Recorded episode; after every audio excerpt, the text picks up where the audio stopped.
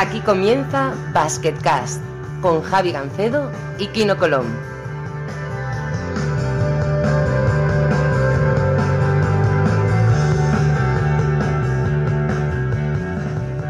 Hola a todos y bienvenidos a un nuevo episodio de Basketcast. Soy Javi Gancedo y con nosotros, eh, como siempre, campeón del mundo, Kino Colón. Muy buenas.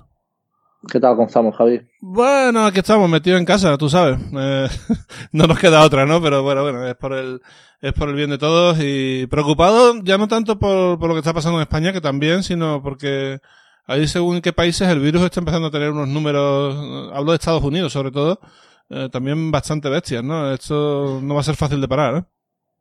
Sí, lo hablábamos con, con algún americano del equipo, pues bueno, que como es normal quieren irse con sus familias y estar allí, y casi les decíamos, si es que es mejor ahora mismo estar aquí, que en América esto parece que va, va para arriba y va, de momento no lo están controlando como parece que aquí sí que estamos yendo un poco mejor, así que casi es mejor quedarse aquí. Y, bueno, pues eh, también es curioso, por ejemplo, he hablado con un par de, de rusos, su amigo Anton Bonkrasov y alguno más, y ellos me dicen que allí hacen vida absolutamente normal, ¿eh? que no que lo del virus a ellos no les ha afectado para nada, siguen entrenando, eh, siguen todo el mundo por la calle normal y bueno, dice que, que ellos no son conscientes o que piensan que tienen las medidas suficientes para, para que la gente que tenga el virus pues que no entre al país y bueno, me ha parecido un dato bastante curioso. Diferentes estrategias y esto al final solamente el tiempo va a decir quién ha acertado y quién no, porque esta crisis está es una cosa sin precedentes. Yo creo que, España eh, se ha tardado en reaccionar, pero más o menos ahora se está haciendo lo que hay que hacer y si todo el mundo lo hace, pues saldremos de esta, ¿no? Ya, ya veremos. Pues sí, veremos, esperemos que sea pronto, porque bueno, es una situación dura y bueno, sobre todo por el bien común. Totalmente. Bueno, hoy tenemos a un ex seleccionador nacional, ni más ni menos. ¿eh? Hoy tenemos un invitado de, bueno, de, de los buenos buenos. ¿eh? Moncho López, muy buenas. Hola, ¿qué tal estáis? ¿Cómo Bueno, estás, Javi? eh, Kino? Bien, bueno, supongo que lo hablamos un poquito a, a micrófono cerrado, pero, pero supongo que en, en Portugal pues también hay un cierto confinamiento por culpa del coronavirus, ¿no? Sí, también, claro. Aquí, eh, afortunadamente, reaccionaron muy rápido. ¿no? Yo creo que viendo lo, que pasaba, lo que había pasado en China, sobre todo en Italia y, en España, ya por la proximidad geográfica, el gobierno tomó medidas muy rápido. A mí me da la impresión de, de que mucho antes, o di- digamos que a la misma velocidad que en España, podemos decir, casi al mismo tiempo se tomaban las mismas decisiones, pero claro, con un número mucho menor aquí de, de infectados. ¿no? En este momento, pues eh, yo creo que hay 14 muertos en, Portugal y, poco más de 1.500 infectados. Y, bueno, pues estamos recluidos en las casas, no hay clases para los niños, colegios, universidades, todo cerrado. Eh, lo único que se mantiene, a diferencia de España, bueno, pues permiten salir unas, eh, un paseo corto a tu manzana, hay algún, más libertad, no es solo el hecho, como, bueno, como veo en España, ¿no? que se sale a pasear el perro prácticamente, a hacer la compra y poco más. Aquí, si sales a hacer deporte, por ejemplo, y no es una, un desplazamiento demasiado lejos de tu domicilio, pues te dejan, te dejan salir y se ve gente incluso por, por la calle en parejas. Eh, bueno, se lleva con un poquito más de tranquilidad porque la evolución de la enfermedad también está siendo más lenta aquí. Bueno, habrá quien piense que Moncho López está fuera del radar de entrenadores porque, porque bueno, lleva mucho tiempo sin entrenar en la, en la Liga Andesa, pero lo cierto es que a, Moncho no le falta el trabajo desde hace mucho, mucho tiempo. Llevas en el, en el FC Porto, en la sección de baloncesto del equipo, del mejor equipo de fútbol de, Portugal desde el año 2009, ¿no? Sí, sí, llevo ya 11 temporadas, ¿no? Y, bueno, pues la verdad, me considero una persona con, con suerte en ese sentido. Eh, no he parado de trabajar prácticamente nunca, ¿no? Cuando salí de Sevilla estuve unos meses sin, sin trabajar y, en febrero del 2008 entré a trabajar para la Federación Portuguesa y a partir de ahí pues no, no he parado, siempre he estado en activo, ¿no? Compaginando selección y club primero aquí en Portugal. Eh, luego también en el 2015 pues tuve la posibilidad de entrar a la selección de Angola y, y bueno, y desde el 2010 en el temporada 2009-10, ¿no? He dicho, en, este club, en, en Oporto, que es el, el, club de mi vida, ¿no? Por decirlo de alguna manera. Es muy difícil encontrar un entrenador ya que esté tantos años en el mismo club. Yo creo que Pablo Lasso, Moncho Fernández, ¿no? Y, y yo creo que llevo un año más que ellos en, este club, ¿no? De lo que ellos llevan en sus respectivos clubes. Pero esto no es lo normal. Sí, Pablo Lasso llegó en 2011, Moncho Fernández creo que un año antes. Aquí no, los dos Monchos, ejemplos de estabilidad, cosas raras, como, como bien ha dicho Moncho, ¿no? Pues justo yo creo que lo hablamos esto un poco cuando estaba eh, Moncho en el programa cuando estuvo y es algo que yo creo que es muy bueno para un club, pero que últimamente se ve muy poco. Pasa mucho en el, en el fútbol inglés, que ahí sí que mantienen bastante las pues a los entrenadores y les dan oportunidades de, de, ver hasta dónde pueden llegar y de crear un proyecto. Y yo creo que es algo que todos los clubes deberían hacer un poco más porque es algo que se demuestra que, que bueno, que tiene buenos resultados y al final el entrenador se acaba identificando mucho con el club eh, y es cuando empiezas a sufrir más las derrotas, a valorar más las pequeñas cosas, los detalles y bueno, pues, eh, contento de que haya otro, algún club que, que, lo siga haciendo y bueno, espero que sirva de, ejemplo. Es verdad que es algo muy raro, ¿no? Ahora. Sí, eh, rarísimo. Y como decías muy bien, Kino, en el, mundo del fútbol es, es, más habitual, ¿no? Se da más este caso. Además, bueno, entrenadores se habla mucho del caso Alex Ferguson, ¿no? El, mítico Alex Ferguson. Yo me acuerdo que uno de los años en que me renuevan aquí en Oporto es un contrato de cinco años. Imagínate ya también que qué difícil es que a un entrenador le hagan un contrato de cinco años. Habitualmente renuevas dos temporadas en el mejor de los casos, dos más una. Y, y el, mi jefe en aquel momento me decía, queremos que seas el Alex Ferguson del, del baloncesto del Oporto. ¿no? Y, a mí, y, claro, eh, a mí los ojos me dieron así vueltas con el símbolo del dólar, Alex Ferguson, del, lo digo de broma, ¿no? Eh, no se refería a, obviamente a tener esa, esa, posibilidad económica, pero, pero sí, lo, decía con, con, mucha fe él, ¿no? Con, consciente de, de, de, lo que quería. Quería un entrenador que trabajase durante muchos años con un núcleo de jugadores nacionales, potenciar la cantera, eh, mantener el, el, nivel competitivo y, ganar títulos en un país en el que eh, mi, club es muy importante, pero bueno, la hegemonía del, baloncesto la, la, tiene tradicionalmente el Benfica, ¿no? Nuestro gran rival, con algunos años, algunas excepciones. Pero bueno, eh, las cosas salieron como ellos querían. No soy el Alex Ferguson, obviamente, de, del baloncesto, por decirlo de esa manera, pero llevo muchos años aquí y se ha creado aquí un modelo de juego. Bueno, para, para, ellos sí que lo serás al final, ¿no? Es algo, bueno, es algo bonito. Sí, sí, a mí me gustaría, fíjate, a veces se me pasa por la cabeza, pero es una utopía, digo, estar aquí siempre, ¿no? Y retirarme aquí, incluso eh, aquel, aquel proceso pues que se ve ¿no? en, en, otros deportes de en un determinado momento pues dejar de ser entrenador y, ocupar un cargo quizá más de, eso de director técnico o de o esta figura que, que tanto envidio del, del, baloncesto americano, ¿no? Associated coach, con otro entrenador aquí y, yo, bueno, aún estoy en plenitud de facultades, ¿no? Pero, pero me gustaría, me parece desafiante eso también, ¿no? En, a medio plazo, pues tener aquí otro entrenador y, y que mi trabajo fuese un poquito más de, de asesoramiento y de, y de, despacho o de relación con agentes. Bueno, ya veremos. Que, creo que no va a ser así. ¿eh? Honestamente, acabo contrato este año y no es por toda esta crisis que estamos viviendo eh, con el coronavirus. Es más una cuestión de, de sensaciones, de final de ciclo. Eh, bueno, pues me daba la impresión de que no me, no me iban a renovar. Vamos a ver lo que pasa ahora, ¿no? También lo más importante ahora el partido que tenemos que jugar es, es otro, no es ni no es el baloncesto ni renovaciones, ¿no? es, es el de la salud. Yo tengo una pregunta. Ahora que has dicho esto de, perdona Javi, esto que has dicho esto de los, de los cinco años, cuando te renovaron cinco años como, como entrenador, eh, me parece curioso, o sea, eh, un jugador, yo quizás tirarme piedras también un poco a, ahora a los jugadores, pero es verdad que quizá darle un contrato tan largo a un jugador sería como, eh, darle demasiada facilidad para que se relajara, ¿verdad? O sea, es verdad que hay muchos jugadores que son tan ambiciosos que les daría igual, pero veo más lógico darle un contrato así a un entrenador que a un jugador. A un jugador se lo, se lo darías un contrato tan largo, aunque sea joven o aunque veas que tiene hambre, eh, arriesgarías a una cosa así. Porque yo, por ejemplo, no voy a decir nombres, pero he visto ejemplos de jóvenes buenísimos, que algunos han jugado conmigo, con contratos de 7, 8 años, eh, que hacían antes los clubs ACB, y ver que no han acabado de sacar todo el potencial por, justamente por eso, porque ves que lo tienes todo demasiado fácil los siguientes 5, 6, 7 años, que da igual un poco lo que hagan. Entonces, eh, no sé si es un poco, como entrenador no lo creo, pero como jugador es un poco como darle demasiadas facilidades.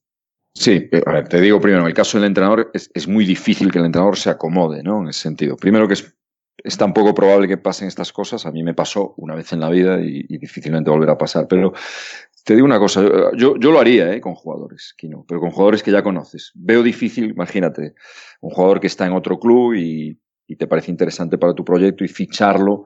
A veces se, se, ha tenido que hacer en el pasado, ¿no? Ofrecerle a jugadores contratos multianuales pues para que dejen su club y vengan al, tuyo. Pero me parece siempre muy arriesgado. Ahora, con un jugador que ya está contigo y que ya lo conoces, pues que lleva dos, tres temporadas, tienes bastante claro que cómo es ese jugador, que probablemente es un jugador que, que continúa trabajando, que tiene metas muy claras, que, que el compromiso con el proyecto le va a ayudar a tener una estabilidad sobre todo familiar, ya no tanto la, la, económica, ¿no?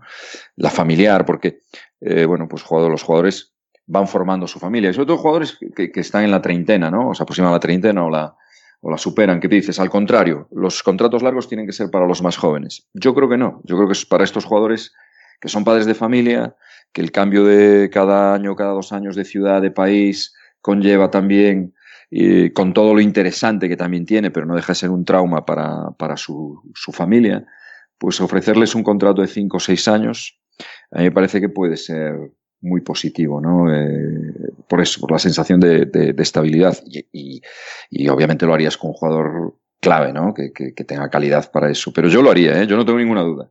Si no se hace, quizás sea más por, yo no sé, modas. Yo creo que, hace, hace 20 años era más habitual este tipo de, de contratos en este momento, ¿no? Hay más, hay más, eh, bueno, eh, no sé, no me sale la palabra, precariedad no, pero bueno, propio, los propios jugadores más deseo de cambiar, ¿no? Los proyectos también no son, no son todo lo estables que se querría. Pocos clubes se pueden considerar estables como proyectos, ¿no? Quizá el tuyo, Kino, eh, es lo que transmite desde fuera, los grandes clubes de fútbol. Sí, sí, aquí, aquí, seguro que sí. Aquí es un, un, club para que. Pero yo también estoy de acuerdo en eso, sobre todo se lo daría sea, gente que busca ya una estabilidad y que más o menos, sea, los veteranos sabes más o menos lo que te van a dar. Un joven sí que es más intermitente o puedes, eh, puede ser más sorpresa a ver cómo te va a salir. Pero al final, un jugador que lleva jugando en la misma liga que tú, 10 años, 11 más o menos, ya sabes que se acoplará un poco mejor o peor, pero sabes lo que te puede dar. Entonces, me parece interesante. Sin duda. Eh, una cosa que también es verdad es que no solamente firmaste cinco años, sino que el club sufrió un descenso a segunda división eh, cambiando toda la estructura, tuviste que tirar de, categorías inferiores, pero a ti te mantuvieron a viento y marea, ¿no?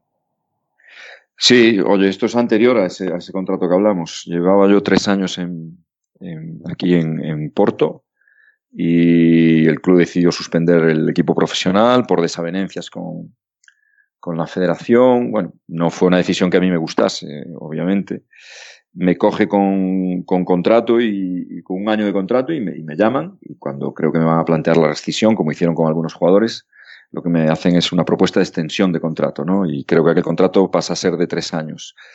Mi pregunta es, pero ¿para qué, no? ¿Qué, ¿Qué, queréis que haga? Y ahí es donde vienen estas cosas de queremos que seas pues el Alex Ferguson del, del Oporto de básquet, eh, queremos que trabajes con, con la gente joven. Teníamos en aquel momento pues un equipo sub-18 muy interesante, subían a sub-20 casi todos los jugadores. El club pide plaza en, lo que es el equivalente a la Primera Nacional en España. Y a mí me, bueno, me coge también un momento de mercado complicado, pero estaba muy, muy a gusto aquí, iba a nacer mi hija.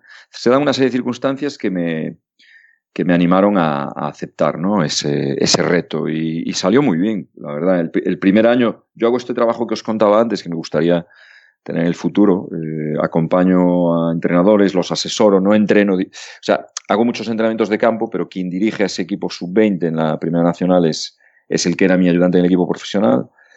El equipo queda campeón de Portugal sub-20 y, y logra el ascenso de división.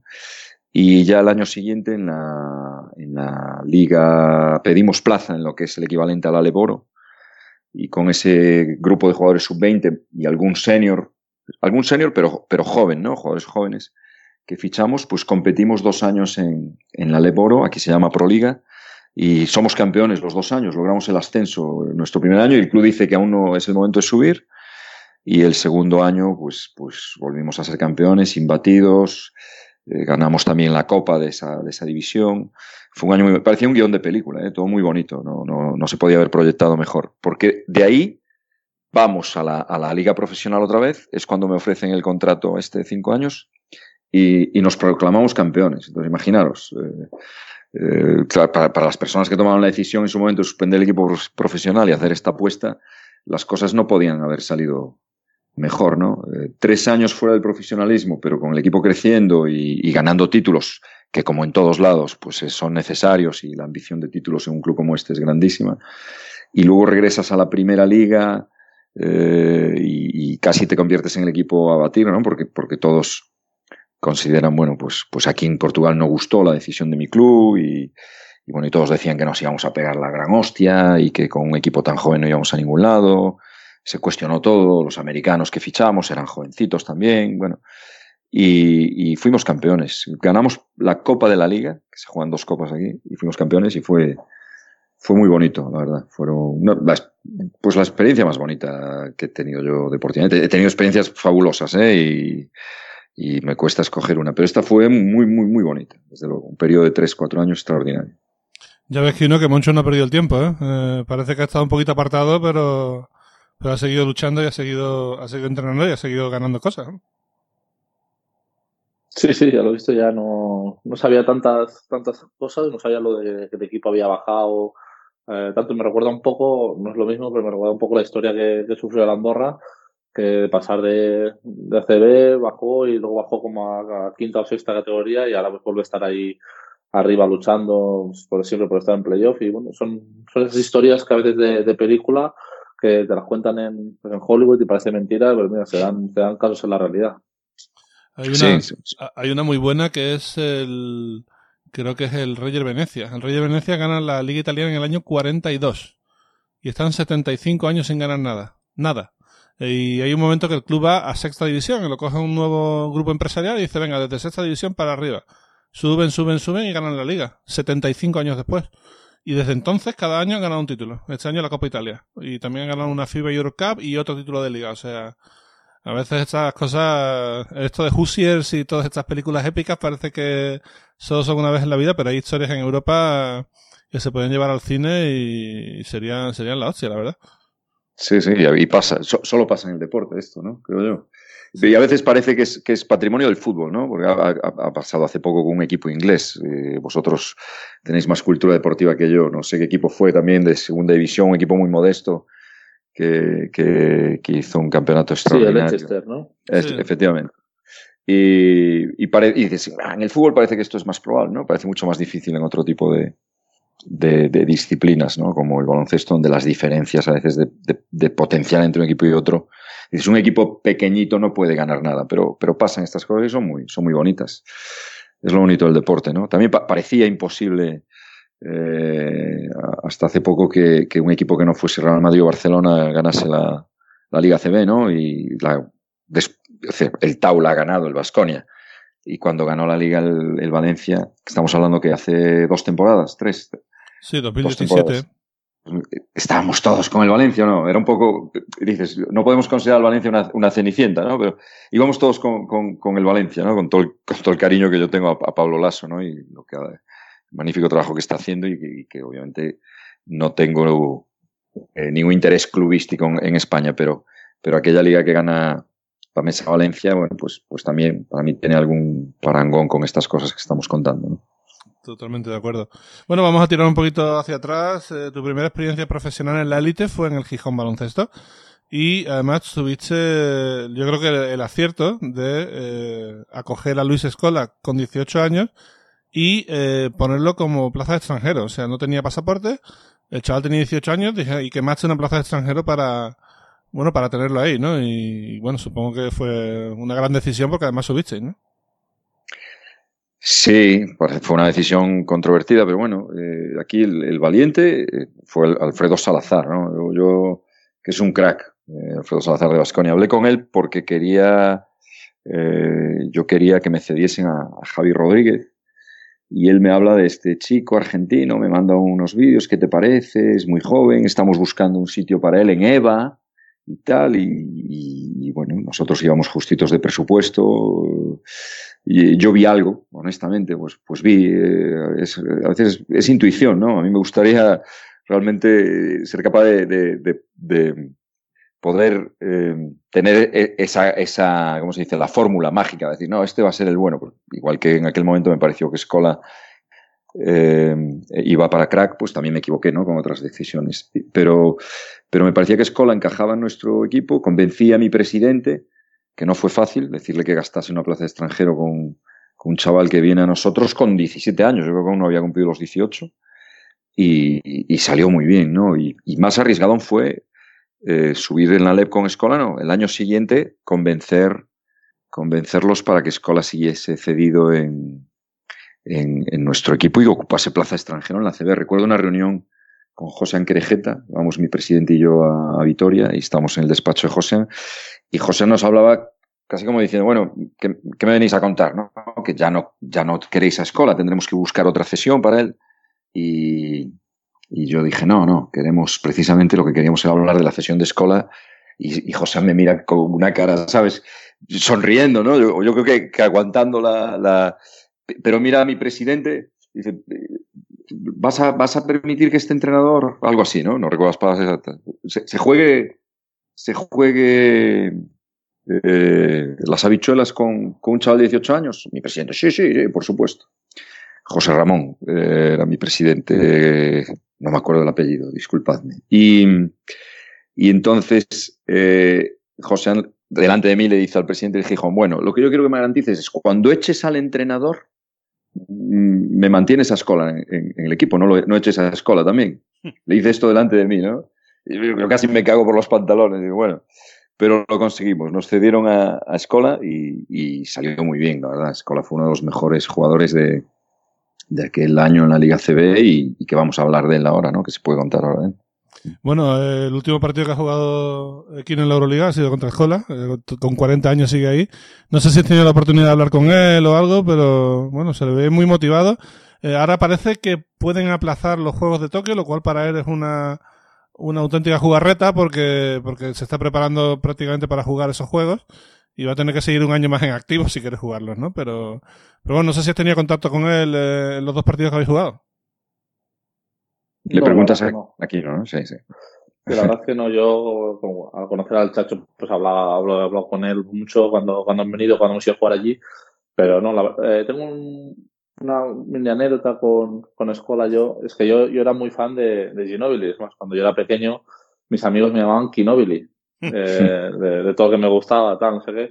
Entonces jugamos un partido con una selección que hicimos eh, hace ya muchos años, con la selección, una selección, digamos, B, que le llamaban España 2014, y fuimos a jugar un, torneo a Argentina, y jugamos contra la selección argentina con Ginobili, Chapu, Escola, todos los buenos que por cierto estuvimos a punto de ganarles, eh, estaba David Doblas y algunos que han pasado también por aquí por el programa.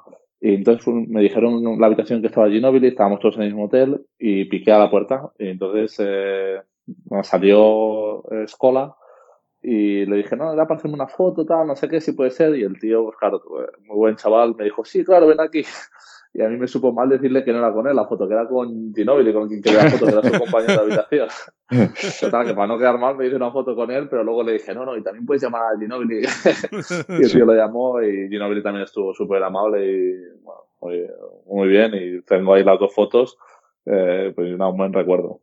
Es una buena anécdota, sí señor. Está guay. Bueno, el, lo que se comenta de aquel partido es que hubo un poquito de manga arbitral incluso, ¿no? Que lo teníais más o menos ganado, ¿no?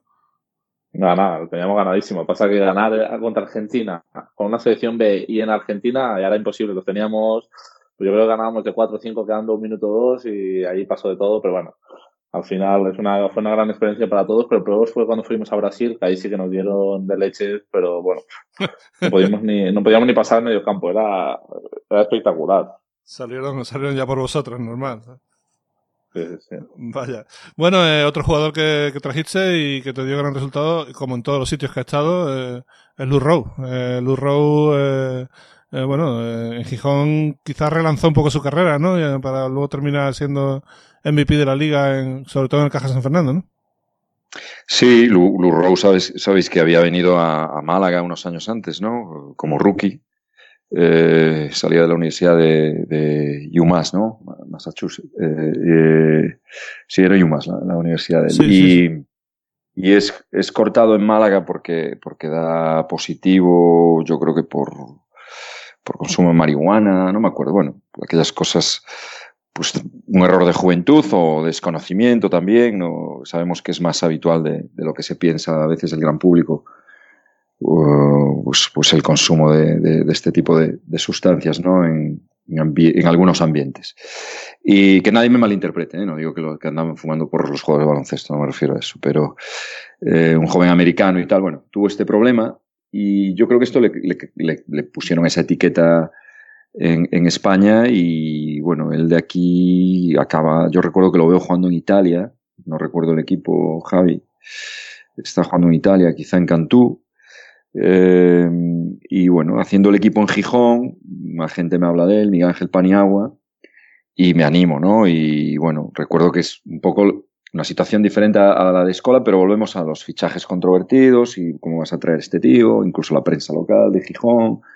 Y. Oye, han pasado tiempo, eh, era un tío joven, es un buen profesional, las referencias que tenemos de Italia son buenas. Y él vino a Gijón, hizo una temporada magnífica eh, venía con mucha hambre, claro, por, limpiar su imagen y, lograr dar un salto a un club mejor. Nosotros éramos un equipo muy, muy modesto, y, pero no le sale nada, ¿no? Y entonces lo renovamos en Gijón con él muy comprometido con nosotros, pero, pero hablando con él se veía que estaba realmente sentido, le dolía que no, no, no tener, no tener eh, otra oferta de otro de clubes más importantes de la Liga CB. Y, recuerdo que una conversación a tres con su agente, eh, Miguel Ángel le dice, bueno, Lu, lo has hecho muy bien en Gijón, muchos puntos, pero es un equipo pequeño, ya sabes, los americanos jugaban muchos minutos, quizás hasta era el jugador que más minutos jugó en la liga aquel año. ¿no? Eh, Gijón gana poquitos partidos, entonces la gente cuestiona cosas que, quizá no eres un buen reboteador, para hacer el 4 te quedas pequeño, defensor, claro, metes puntos, Moncho juega todo para ti. Entonces el segundo año en Gijón el tío fue MVP de la liga y mejor reboteador.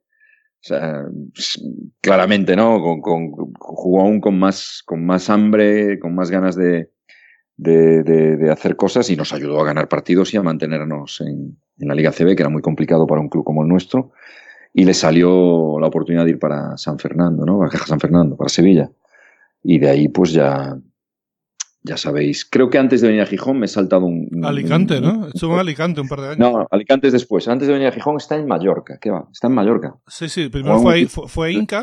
Efectivamente, en Inca. Oye, es esto. Italia, Inca, y nosotros lo fichamos de, de Inca, es verdad. Me, salté yo ese, ese paso por Inca. Pero de Gijón ya va a Sevilla y de Sevilla yo creo que Alicante, ¿no? Y Vasconia, ¿no? No recuerdo. San Sebastián puede que sea su último equipo. Es posible, Lu, que haya, jugado en San Sebastián. Eh, yo creo que sí. Qué máquina de valorar, ¿eh? No me daba alegría tener el Supermanager. Pero bueno. Él coincide en San Sebastián con, con, Panco, me parece, ¿no? Con Andy Panco, no sé quién es el entrenador de aquel momento. Pues a lo mejor hasta es Pablo Lasso, no lo sé. Pero Aquí lo estoy mirando, mira, Inca, Gijón, Lucentum, Caja San Fernando, se va a Corea un año. Lucentum. Después va Palma Mágica, Tau, Palma Mágica, Murcia, Bruesa, Tenerife y luego acaba en México y en Argentina. Eh, tenía un carácter un poquito controvertido, pero el tío, bueno, lo que es jugar al baloncesto era, era, eso. Y lo que decía aquí, no, para el Supermanager había que tenerlo. O sea, era porque sumaba en todo, ¿no? Sumaban todas rebotes, puntos, faltas recibidas. Eh. Yo recuerdo un partido, eh, mira, el, mismo, el mismo que estuvimos hablando el otro día, el Girona Caja San Fernando, pero ganando el Caja el año anterior que tú estuviste. Que el tío sale allí eh, con un tobillo jodido, o sea, hace el salto inicial y, se jode y está, pero con un tobillo totalmente doblado y se casca treinta y tantos puntos el tío, o sea. Dices, bueno, eh, o sea, el tío tenía una tolerancia al dolor como no he visto yo en, mucho tiempo, ¿no? Y bueno, estos grandes americanos que, que hacen historia en equipos pequeños, ¿no? Como también puede ser lo de Charlie Bell, ahora que estamos, ¿eh? eh recuerdas alguna historia suya? Porque tiene que tener alguna, alguna anécdota, porque eso era una máquina de meter tremenda, ¿eh? Sí, bueno, Charlie Bell también es, no, es un, hallazgo, pero bueno, jugador de, de Michigan State, que viene a, Italia con la temporada casi acabada. Yo creo que lo ficha D'Antoni, está Garbajosa en el equipo, como jugador, claro. y, él juega, sale del banquillo, un papel muy, muy, muy defensivo, ¿no? Al año siguiente se queda en Italia jugando en Livorno, eh, mete lo que no está en los escritos, no os imagináis la de puntos que metía este tío, pero no ganan partidos y descienden, ¿no? Y, también yo, yo, dejo la selección, voy a Brogan y, bueno, pues me acordaba de, este jugador y veo que está en el mercado, ¿no? Que, que, no suena en otros clubes, en clubes importantes. En Italia tiene ofertas, en España nadie piensa en él, nadie ficha al americano que mete puntos del último equipo de la, de la A1, ¿no? En aquel momento, un equipo que había descendido con, muy, muy, poquitos partidos ganados. Y lo fichamos en, en Lugo, ¿no? Y, bueno, increíble. Eh, la máquina. Tú tienes anécdotas de Charlie Bell. Seguramente vas a contar la de los guantes, ¿no? Y el frío que hacía en San Pablo. Creo que ya la he contado una vez en el programa, pero no, no, no, me importa. ¿eh? Si, si no me deja repetirme, yo me, yo me repito. No, bueno. Repite, repite, tranquilo. No, que Yo nunca entrené a un tío así, de verdad. recuerdo que, que pues mira, eh, yo tengo dudas ¿eh? para ficharlo. Tengo dudas. Voy a contar una cosa que hasta a lo mejor no me, deja, no me hace quedar muy bien como entrenador. Eh, yo estoy viendo vídeos de Charlie Bell. Recuerdo, estoy en mi casa en Galicia, la, casa de Antui, y aparece mi mujer. Estaba viéndolo además en aquel momento, no en mi ordenador. Eh, pues seguramente estábamos aún con. Debían ser CDs, no creo que fueran cintas VHS, ¿no? Debe ser un CD. Y lo estoy viendo en la televisión de casa, en el salón. Y, aparece mi mujer por detrás, se queda mirando y dice, ¿a quién estás viendo? Y dije, a este, dice, lo tienes que fichar. Y dije, yo, estás de, de coña, ¿no, Yoli? Tú no tienes ni idea de esto. Esto es una máquina, pero tú has visto. O sea, Yoli no tiene ni puta idea de baloncesto, ¿eh? creéroslo. Dice, pero ese tío lo tienes que fichar, ¿no? Y bueno, lo fichamos. No, no obviamente no es por, por, el, por el comentario de Yoli, hubo, otras razones además, además de esa, ¿no? Mi mujer me lo pecho, ¿verdad? Mi mujer, no te lo puedes, me, lo recuerda cada dos por tres. Ahora cada vez que ficho un americano que me sale un cromo, claro, no me pediste opinión, no hablaste conmigo. Entonces imagínate, pues, fue esto. También es el, por el único por el que se atrevió a opinar, ¿eh? A mi mujer le pones a Stephen Curry y te dirá que no, que le parece pequeñito, claro, y delgadito, seguramente. Bueno, la anécdota, bueno, ya la he contado, pero lo intentaré resumir lo más rápido posible. Partido Caja San Fernando Breogán, yo voy como público, una hora antes estaba ya en el pabellón porque mis padres iban a no sé dónde y tal, y aparece el Breogán, un frío en San Pablo ahí, yo qué sé, era enero o así, y aparece Charlie Bell con unos gorros, con un gorro y unos guantes de lana. Coge un balón, con los guantes puestos, tira un triple y lo mete y empieza a tirar otro y otro y otro y tira 11 seguidos y mete los 11 y luego ya deja de tirar, no es que fallara, sino que 11 de 11 eh, con gantes de lana gordos, o sea, claro, luego llegó el partido y nos, nos metió 7, o sea, es que no... sin guantes. Sin, guantes, Sin guantes, sin ah. guantes, menos mal. ¿eh? Tuvo ahí la, la, la, decencia de, de, matarnos correctamente. ¿eh? Claro, luego, sin guantes es muy fácil, ese es el truco. Claro, claro, supongo que eso. Sí, ¿Tú te acuerdas de, Charlie Belkino? ¿Tú, tú me acuerdo, yo me acuerdo. Sí. Me acuerdo, sí, sí. Porque cuando era pequeño, yo, más que mirar la NBA, eh, a unas horas que, no eran para mí y tal, yo miraba mucho la CB. O sea, yo, todo el mundo dice, yo sueño, sueño con jugar la NBA desde pequeño. A ver, que sí, pero yo lo que soñaba, lo que yo veía en casa era mucha CB. Entonces yo soñaba con jugar a, a la CB y, y me acuerdo pues muchos de estos míticos. Eh, pues, a partir de aquí para adelante, eh, son los que yo recuerdo. Aunque tengo que decir que el primero del que yo me enamoré viéndolo, primero así que recuerdo fuerte, eh, fue Luis Bullock. Luis Bullock era. Lo iba a decir. Bueno, que no sé. la época ya que me pilla mi fuerte.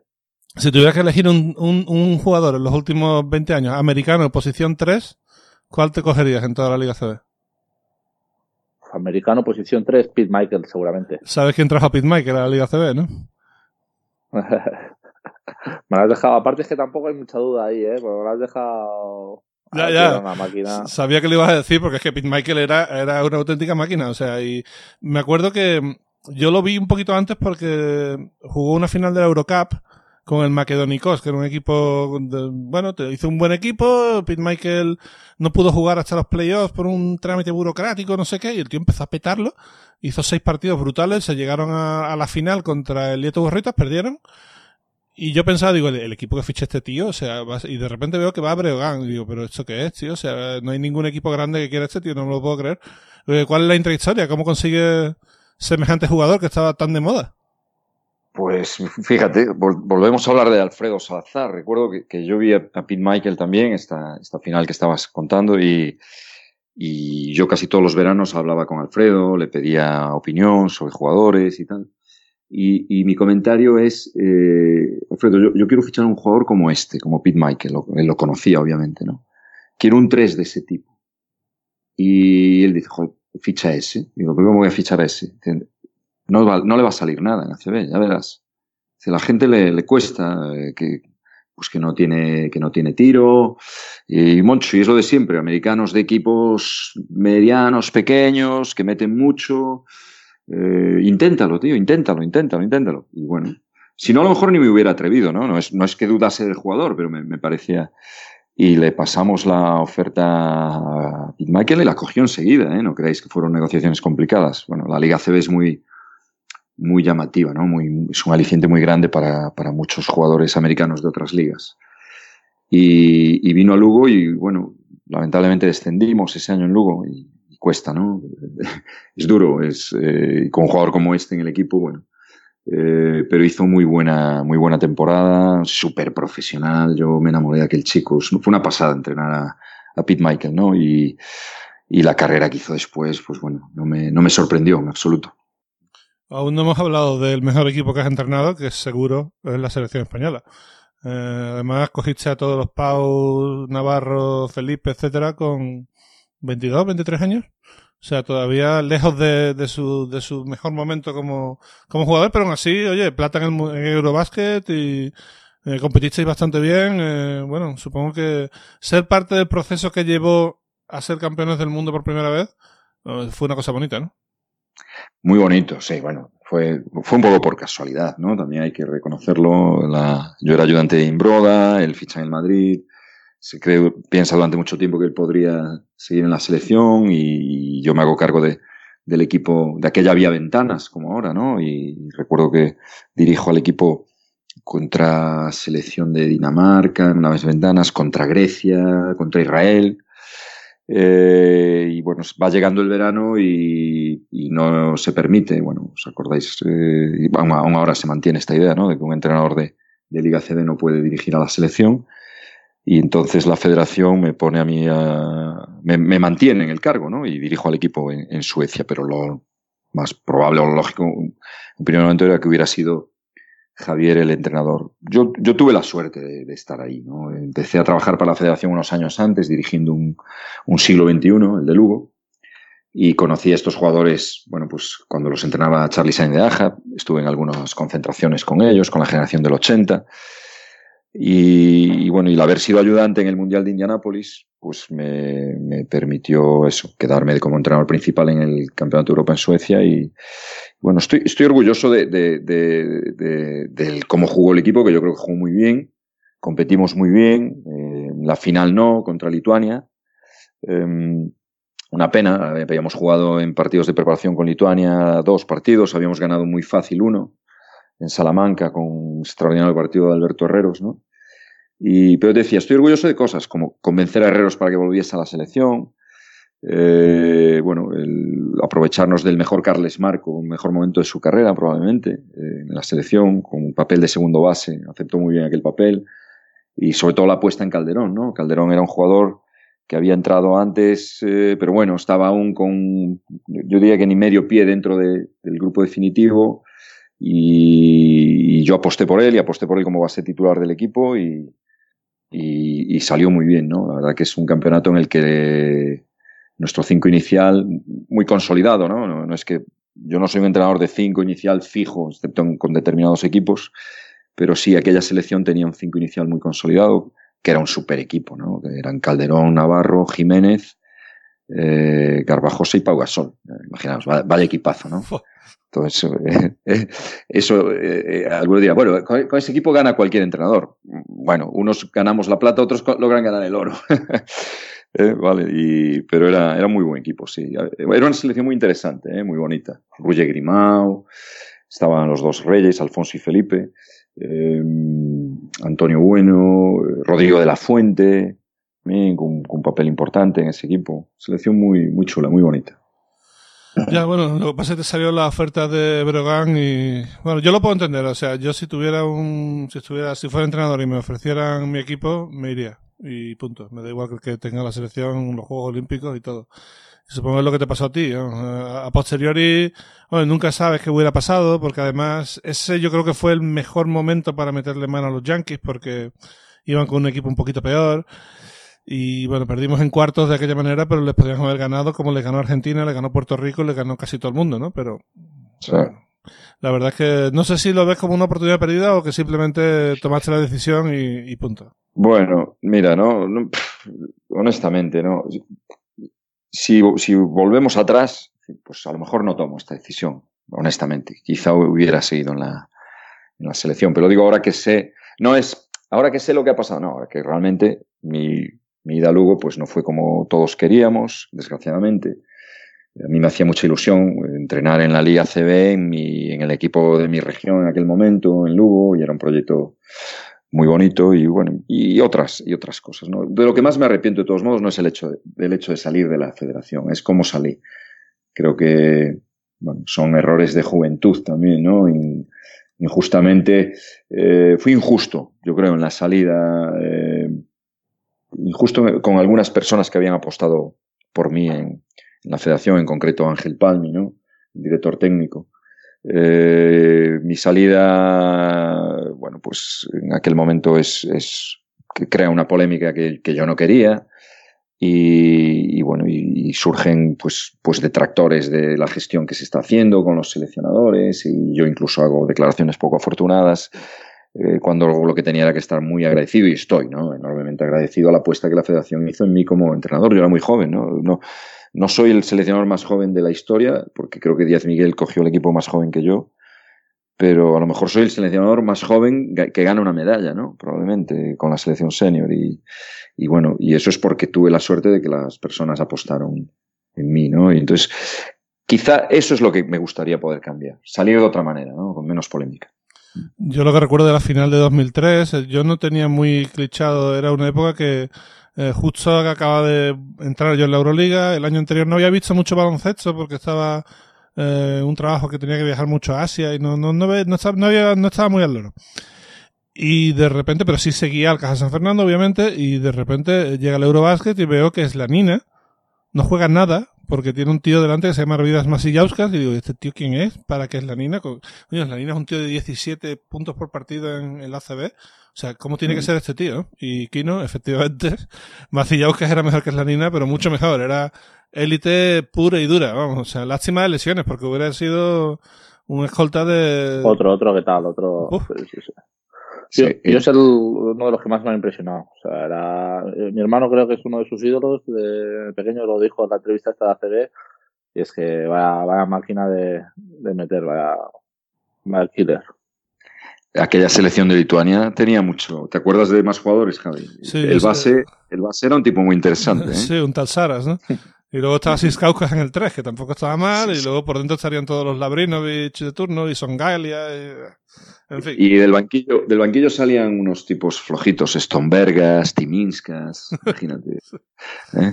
Sí. Eran, eh, eran, eran me parece que era, Ahora, eh, ahora quizá tienen un pelín menos de nombre, que es verdad, porque esa selección que está diciendo es espectacular, pero siguen compitiendo espectacular todos los veranos. ¿eh? Al final, este verano, porque les tocó un grupo muy complicado, pero se lo pusieron muy difícil a Australia y a, Francia, los dos perdieron en últimos segundos. Si no, también se hubieran podido meter fácil en, semifinales. ¿eh? Es una, un país, para lo pequeño que es, siempre tiene unos jugadorazos y, bueno, cuando vas allí a jugar a, Lituania, yo, siempre lo he dicho, es el sitio más espectacular donde jugar. La, presentación que hacen ahí, pues que viven el básquet de, otra manera. Sí, pero tú siempre que vas allí les haces un hijo, ¿no? ¿No fuiste con Zalgiris sí, este sí, año? Sí. O fue... sí, sí, este año y la otra vez que fuimos con Kazán. Yo he ganado las dos veces que, que he ido allí. Por eso te digo. He jugado, he jugado muy bien, sí tú guardas algo porque le has hecho lo mismo al Kinky, me parece. Tú, tú, tú tienes dos partidos este año de Euroliga espectaculares, si no me engaño. Recuerdo porque, porque los vi. Tú, seguro que son tus mejores valoraciones este año, ¿no? Kinky alguno, y Zalguiri seguro. Y luego Kimki. Panathinaikos, ¿no? También. Que, dice, sí. Pues Kimki aquí en casa fue uno de los mejores partidos, sin duda. También, sí, sí. Futuros clientes, quién sabe. Nunca hay que, hay que, hay que presentar la tarjeta de visita, nunca sabes lo que puede pasar, ¿no? Claro. Nunca sabes. Estamos muy bien aquí en Valencia, pero es verdad que, que la vida da muchas vueltas y nunca sabes. Yo estoy encantado de estar aquí pero como, hemos dicho, nunca, nunca sabes eh, para el futuro. He buscado el, roster de Lituania, era Gedius Gustas, que es el tipo ese que falló los dos tiros libres contra Maccabi, eh, en fin, eh, la Leoparda. Eh, los dos Zukauskas, eh, Mindaugas y Religius, Macillauskas, Stombergas, Siskauskas, Songalia, Slanina, eh, Labrinovic, Christos Labrinovic, o sea, Sistos Labrinovic, Saras, Salenga y Praskevicius, o sea, pff, equipazo. Un equipo. Sí, sí, los, los hermanos, hermanos Zukauskas, no, dije Kakiuzi yo, Kakiuzi es un griego. Sí, no, no, y... no, no, eran hermanos, el Ramón Trecet le, pues, le, ah, le, le, dio por decir que eran hermanos, pero era mentira, ¿eh? se lo inventó el tío. Claro. Cosas que pasan, ¿no? La, la, coincidencia de los apellidos, ¿no? Claro. Sí, sí. Es como si alguien dice que, que, los dos Colons son hermanos, ¿no? El que está en Andorra y el que está en Valencia. Sí, mismo. que van a ser padres los dos a la vez. Vamos, venga ya. No, pero, pero sí, es verdad que. Eh, bueno. Así es que aparte no tenemos que ver. El tío sale, se enchufa de todos lados. Eh, jo, dímelo a mí, ¿eh? Totalmente diferente. Yo, yo, jugué un partido con tu hermano. Jugué un partido con Andorra, Memorial Quino Salvo. Este verano no, el anterior. ¿Ah, sí? Sí, sí, en Vigo. Y, joder, el tío. Macho, luego mis, mis jugadores, claro. Eh, ah, este juega poquito en Andorra y tal. A ver, vamos a aprovechar ahora que está este en campo. Sí, sí. Metió tres triples. ah, tiene manita, pero... tiene manita el tío. Es peligroso. Oh, oh. Ese. bueno, antes de pasar a las preguntas, quiero preguntarte por, por Angola. ¿Qué tiene ese país que siempre es tan competitivo en África y cómo fue la experiencia de entrenar a la selección? Porque esto ha, ha trascendido muy poco aquí en España y es una experiencia más o menos reciente, de hace unos cinco años, ¿no? Sí, en el 2015. Sí, sí. Bueno, eh, para escribir un libro, la experiencia de, de cosas buenas y, y cosas, todas buenas, todas buenas, que todo, de todo se aprende. Eh, Angola es una potencia. Eh, Angola en, en, África es como si hablamos de, en Europa pues de, España, de Serbia, ¿no? de, de Lituania. Es un, un, país que compite para ser campeón africano, que lo es muchas veces, aunque ahora están en un proceso de transición de su selección y bueno, eh, ya con más dificultades. ¿no? Nigeria compitiendo mejor, países de África Blanca como Túnez también, eh, siendo, siendo mejores que ellos. Yo, yo fui seleccionador de Angola porque hay mucha relación entre el baloncesto portugués y, y el angoleño. Eh, casi siempre entrenadores de la liga portuguesa pues son contactados por la federación por la federación angoleña es muy muy habitual ¿no? que, que, que un entrenador que ha sido campeón en Portugal tenga, tenga una oferta de la Federación de Angola. Y fue el caso, ¿no? Y, y bueno, pues, pues me gustó mucho, me gustó mucho. ¿Por qué son tan buenos? Bueno, es un país súper competitivo. Si quien conozca a lo mejor la, historia más reciente de Angola, una guerra civil eh, durísima y larguísima de muchos años, eh, eh, se mantuvo el baloncesto y compitieron en los Juegos Olímpicos, incluso estando en guerra y, y, bueno, una liga profesional con jugadores muy bien pagados, por lo tanto son auténticos privilegiados sociales ¿no? en, aquel, en aquel país. El jugador de, de baloncesto yo diría me, mejor que un jugador de fútbol en, en, en, en Europa. ¿no? Y, y realmente muy, tan bien pagados que es muy difícil sacarlos de allí y que jueguen, y que jueguen en otro país. ¿no? Y, y bueno, entrené a esa selección y fuimos subcampeones. Perdimos con, con una Nigeria súper fuerte, muy potente, con jugadores casi todos nacidos en Estados Unidos, algunos jugadores eh, NBA. Y, bueno, no, yo estoy muy contento, porque tener una medalla, otra medalla de plata con una selección senior, una medalla continental, pues me deja muy, muy contento, pero tiene un sabor agridulce, ¿no? Por lo que os decía. Para Angola, ganar la medalla de plata es más perder que nunca, ¿no? Tiene más peso el hecho de perder la final. Eh, pero fue una experiencia muy bonita, muy bonita, muy positiva. Bueno, a mí me han dicho que en la liga eh, lo de las estadísticas es muy difícil de que, bueno, lo sé por porque Tarik Kirsey jugó allí y me decía que, uh -huh. bueno, o sea, que la diferencia de profesionalidad entre una liga decente europea y, y la angoleña era, era bastante, pero que luego había una pasión en las gradas brutal, que la gente llenaba los estadios a saco y que, y que, bueno, que era incluso a veces hasta peligroso jugar allí, ¿eh? Sí, sí, está, los, los pabellones están a reventar. ¿eh? Es, una religión el baloncesto allí, una religión absoluta. Eh, y los contratos de los jugadores, como os decía ahora, bueno, han, pasado por, por, una crisis, ¿no? Eh, y, continúan realmente y bajo el poder adquisitivo de los clubes, pero, pero allí los contratos para el jugador nacional estaban en el medio millón de dólares, 400.000 por temporada con, con vamos, en, en, muchos jugadores, ¿eh? ¿eh? muchos jugadores. Hombre, pues medio kilo es bastante pacha. Eh, no es fácil incluso cobrarlo en Europa, ¿no, Kino? Eh, solamente los equipos top. Habrá que ir a pues, Angola, ¿no? Sí, digo yo. Tenemos pendiente ir a Gabón, cosa que veo difícil porque yo creo que Steph eh, no sé si nos va a querer allí ya. Pues mira, justo, justo hoy he hablado con, con Gabón Beast y nada, que está también en Estados Unidos, que se ve que allí pues, también está subiendo mucho la cosa y está bien encerrado en casa. Lo que pasa es que el tío no se lo ha montado mal y tiene una casita bastante, bastante divertida, bastante bonita. Hombre, está ganado dinero, ¿eh? No, no jodas. Que, se ha ganado, se ha ganado. Que ha jugado, ha jugado, ha jugado en Obradoiro, pero... Animal. Ha jugado en Obradoiro, pero también ha jugado en Panathinaikos y ha jugado en, hombre, en EFES y tal. O sea, pasará Unix. Sí, sí, el campeón de Eurocup eh, y MVP de las finales. Me acuerdo de la que se lió allí, casi no salgo vivo. En fin, eh, bueno, eh, vamos a hacer las preguntas si queréis. Eh, las preguntas, como siempre, nos las trae gigantes del básquet. Eh, y la primera, Moncho, siempre más o menos la misma. ¿Qué recuerdo tienes tú de gigantes? ¿Recuerdas la primera vez que saliste o, la primera vez que diste tu nombre allí en, en la revista? Uy, no, no. Mi recuerdo de Gigantes es de, de, niño comprar la revista y flipar, ¿no? Con, nuevo, con nuevo básquet, con Gigantes después y no, no recuerdo la primera vez que salí ahí. A lo mejor estoy pensando, pues quizá entrenando en la, en la LEP cuando ascendimos, no sé. Sí recuerdo aquellas clasificaciones que se hacían de entrenador de la semana, ¿no? Que yo entrenando en Gijón, pues, pues lo, lograba algunas porque éramos un equipo tan modesto que, no sé, perdíamos por uno con el Barcelona y, y ya me consideraban entrenador de la semana, pero, pero, pero no, no tengo así, no te, no te sabría decir, fue tal día y por tal hecho, no, no me acuerdo. La verdad es que hoy tenemos pocas preguntas, solo tenemos dos. Eh, hay una tercera que es sobre escuela y tal, pero más o menos está contestada durante el programa. Así que, mira, te voy a hacer la primera a ti, te la piensas, hago yo la mía y después contestas, ¿vale? Porque así te da tiempo un poquito a pensar porque te van a pedir... Lo que te piden a ti, Jorge, es alguna anécdota que se pueda contar de la selección de 2003. Piénsalo un poco y ahora, ahora vuelvo, ¿vale? Y la otra pregunta es de Chris Vázquez. Para mí, pregunta dice, aunque no tengan nada que ver, pero es un tema diferente, ¿por qué no salen colecciones de cards o juegos relacionados con la Euroliga?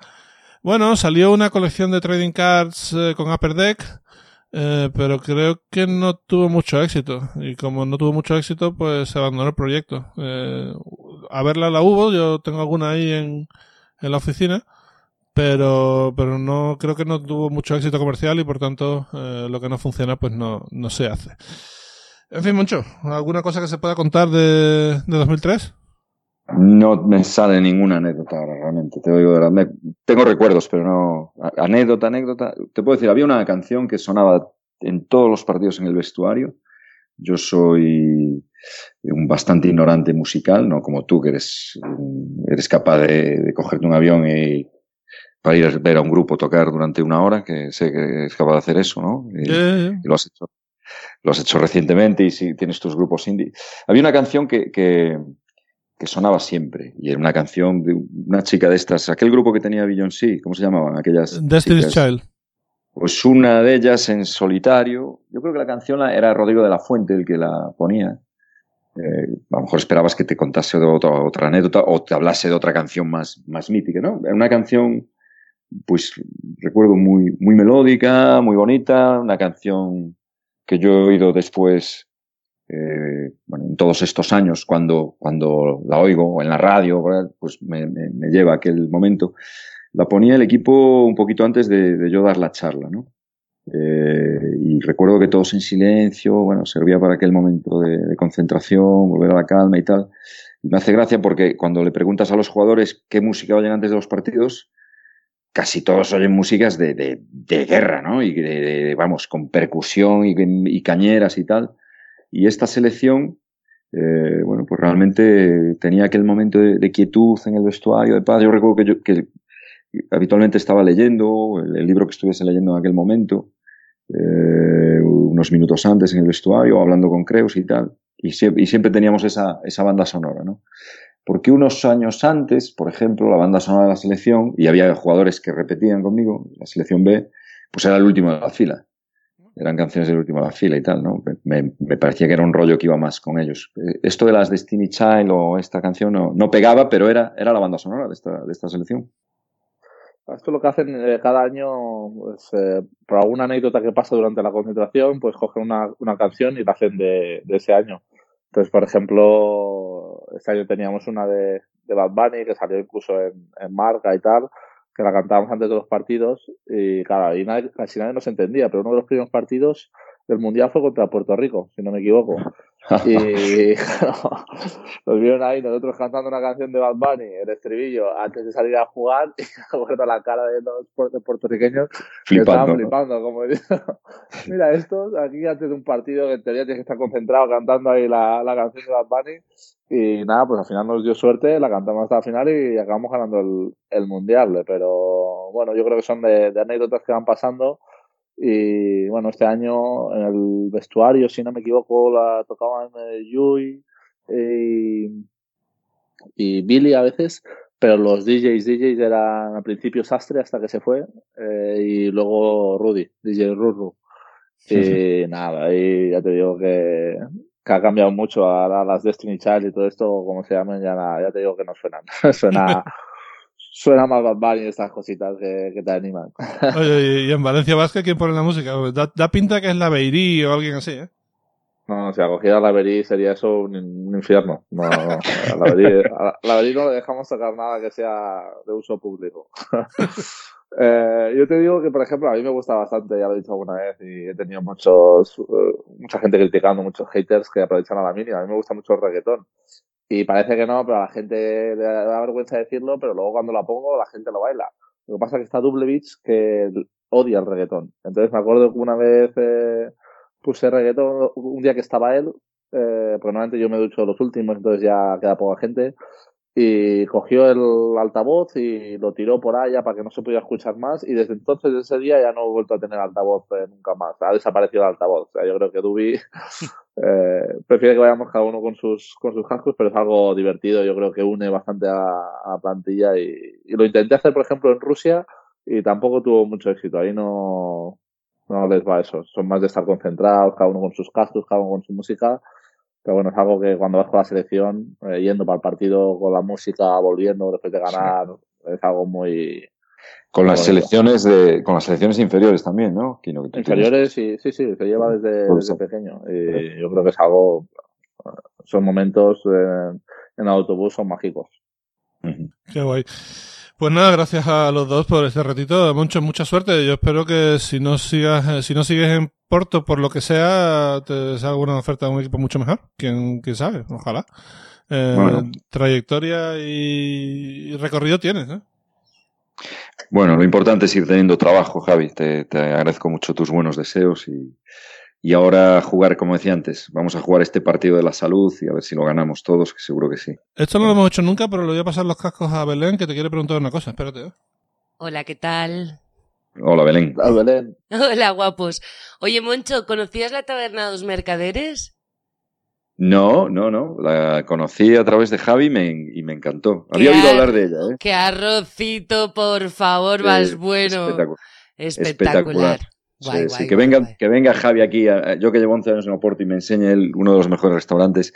Me habían, me habían hablado de la taberna, pero no había ido nunca y valió la pena, ¿no? Vale la pena por, por estar con Javi. Espero que la próxima vez estés tú también. Oh, me encantaría comimos... porque Porto es una de nuestras ciudades fetiche, nos gusta muchísimo, así que viva Sao Joao, viva Oporto.